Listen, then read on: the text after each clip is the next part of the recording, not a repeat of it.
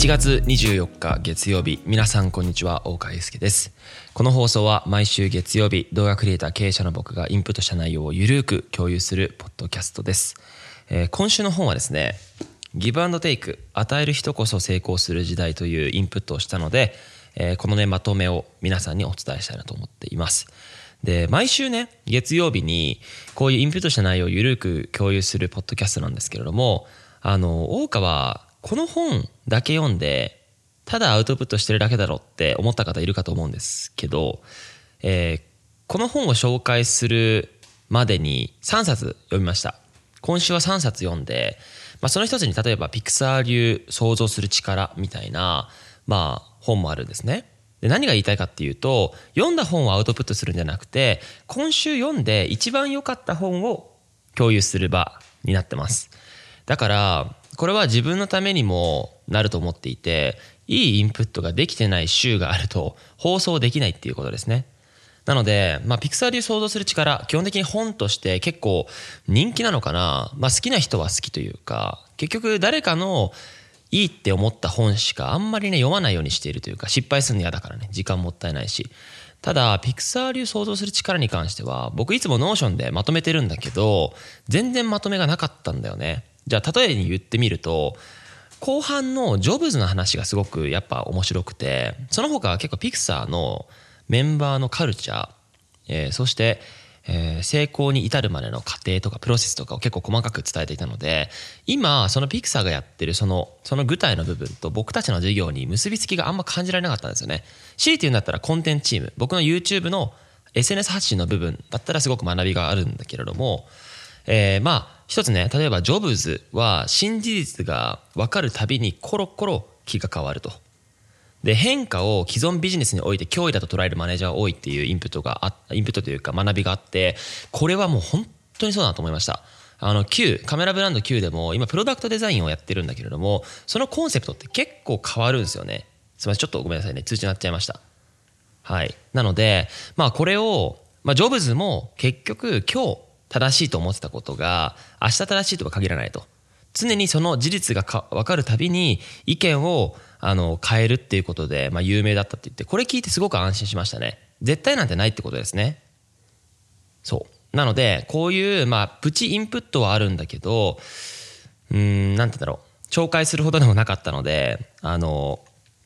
はい。ピクサー流想像する力は抑えました。そしてギブアンドテイク、与える一言成功する時代。これの本に関しては結構インパクトが前半特にあって、なんで読んだかっていうと、あの、マコナリ社長って皆さんご存知ですか？あの、株式会社ディブですね。の、メディアがあってその役員の方がインタビューされてるねで今年良かった本とか領書何かっていう話をした時に一人のその役員の方がこのギブアンドテイク与える人こそ成功するっていう時代っていう本が良かったっていうまあ、アウトプットしていて、まあ、すぐ購入して読んだんですけれども、まあ、ちょっとまとめますね。正直、これはね、捉え方によってマジで変わる本なので、このギブアンドテイク、そして抹茶、この3種類の人種を知りたい方、まあ、ないしは、こういう人間的根本的背景がある、要素があると成功するんだぜっていうのをちょっと知りたいという方は読んでみてもいいかもしれないですね。はい。で、僕のメモからちょっとね、あのいくつかピックしてお話しようと思うんですけれども、えー、基本的に世の中にはギバーとテイカーとマッチャーこの3種類の、えー、人種からなると人種というか、まあ、属性からなると言われてますね。で、まあ、結論から言うとギバーが最も成功するよっていう話です。で一つね早速もうメモからどんどんお話していこうと思うんですけれどもあの即効性や確実性を求む人はギバーにはなれないと。与える人が成功するというロジックは減少まで時間がかかる。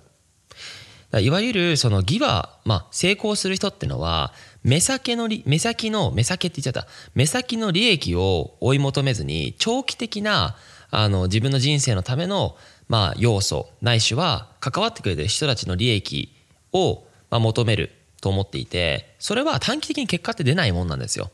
まあ、なんならその長期的なリターンとかも気にしないぐらいそのぐらいシンプルに自分の利益とか関係なしに、まあ、ギバーになってると。だからここの、まあ正直普遍的な価値かもしれないけれども、確かに短期的に利益を、まあいわゆるその短期的に現象が起きるまで起きるものを求める時点で正直ギバーじゃないなっていうところでメモしました。あちなみにギバーっていうのは与える人ね。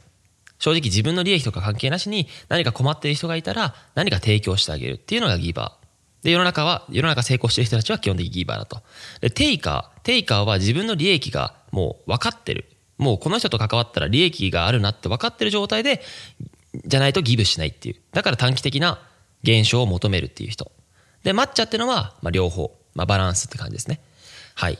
でテイカーあそうだ。ここで自己分析が入ってて僕はテイカーな要素もあるしギバーの要素もありますって書いてるね。これおもろいな。うん。正直自分の周りでもあこの人って本当ギバーだなって思う側面もある。が本当にいいなと思うんだけど今んとこ自分の中で腹落ちしてんのはギバーの要素もある。がテイカーなだから目先の利益というかその自分に明らかにメリットがないと行動しないよねっていう要素もあるんですよ。これが本当まあ一個データとしてギバーが最も成功する道なんだとしたらば僕はまだ二流だなって思ってはいるんですけれどもまあ確かにここ難しいわ。ここちょちょっと捉え方によるからちょっとぜひ読んでください。ごめんなさい。ここね難しいので僕はテイカーの要素もあるしギバーの要素もあるってことだけは伝えておきます。はい。で、次にね、えー、仕事と趣味は別っていうところ。仕事と趣味って確かに自分の中で曖昧だなと思っていて、何が仕事と趣味の違いなんだろうと思った時に、まあ、なんか自分か誰かのためかっていうことだと思うんですよね。で、自分のために、自分のためだけのためにやるのが趣味だし、誰かのためになっているならば、それは仕事だと。こういう定義の仕方って結構面白いなと思ったんですよ。で、僕よく YouTube で言ってるのが、自分のことをまず、自分の人生を楽しむと。で、自分の人生楽しんでなければ誰かに、この人生、こういう人生を送ってほしいよって説得しても、なんか全く意味ないよねっていうところは常に感じていて、だどこまで行っても自分が楽しんで、でその自分の幸せを多くの人たちに分け与えるってことが、僕のやっぱ SNS とかが体現してることだと思っていて、だから正直この仕事と趣味、まあ仕事と遊びの中間にいるのが今の僕が理想としている SNS の発信なんじゃないかなと思っているのでメモりました。はい。で、まあ、ここはちょっと当たり前なんですが、成功にはやる気、能力、チャンスが大事。えー、勤勉で才能があり、幸運な人が達成するものと言ってます。えー、だから正直成功はアートってよく言うんだけれども、あの、成功にも普遍的な要素が絶対にある。やる気、大事。その領域に対してちゃんと好きかどうか。やる気が生まれるにはね。で、その領域で自分がプロフェッショナルになれるかどうか、能力。でそして、えー、自分がその領域に常に常に取り組んでいるからこそ生まれてくる、たまに転がってくるチャンスが大事。で、そのためには、まあ、熱心に勉強して、で、まあ、才能があってその領域に。で、結果的に、まあ、幸運な人が達成するんだよね。っていう、まあ、アウトプットです。はい。で、次。ああ、ここね。俺はね、この領域は嫌だなと思ったんだけど、テイカーは自分の、自分が他の人より優れていて別格な存在だと考えると。他人に頼りすぎると周りが甘くなってライバルに潰されると思っている。ギバーは頼り合うことが弱さとは考えない。強さの源であるっていう。これね、僕のあの概要欄に貼っときたいんですけれども、ノートを書いた時に、自分は特別な存在だ。自分は成功しているっていうのが、勝手に刷り込まれていてその結果成長するっていう機会を逃していたと思ったんですそれは自己分析であってだからちょっと前の僕は正直テイカーなんじゃないかなと思いました。はい。けど最近ギバーになってきていてっていうのは自分の身の程を知ったというか自分は全く能力高いと思ってないんですよ。動画制作っていう道においてはあのレベルが高いと思っている。がその他ものづくりブランド作りマーケティング、えー、経営者っていう軸だと二流だと思っててだからこそ誰かに頼って自分の弱さを補ってくれるチームを作るっていう能力はちょっと高まってきたのかなと思っているのでまあテイカーを忘れて僕はギバーになろうって思ったきっかけです。はい。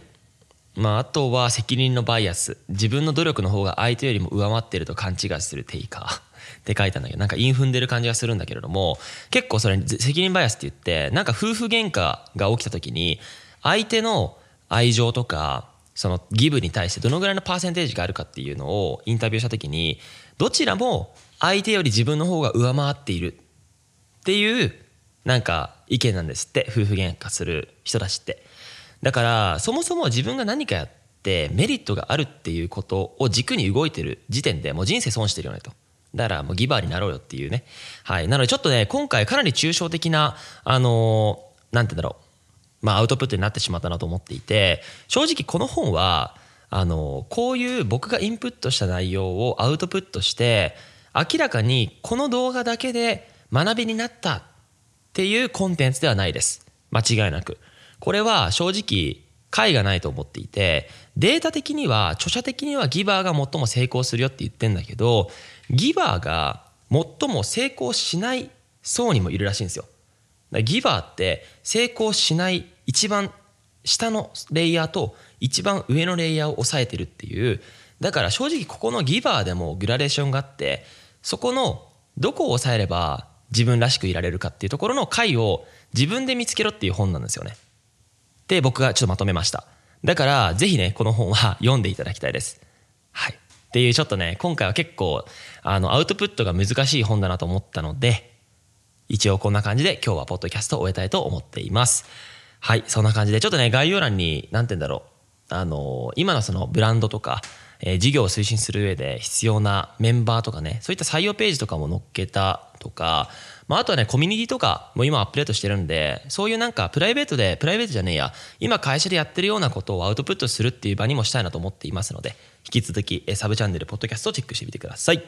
それでは今日も最後までご覧いただきありがとうございました。お聴きいただきありがとうございました。それでは皆さん、バイチャ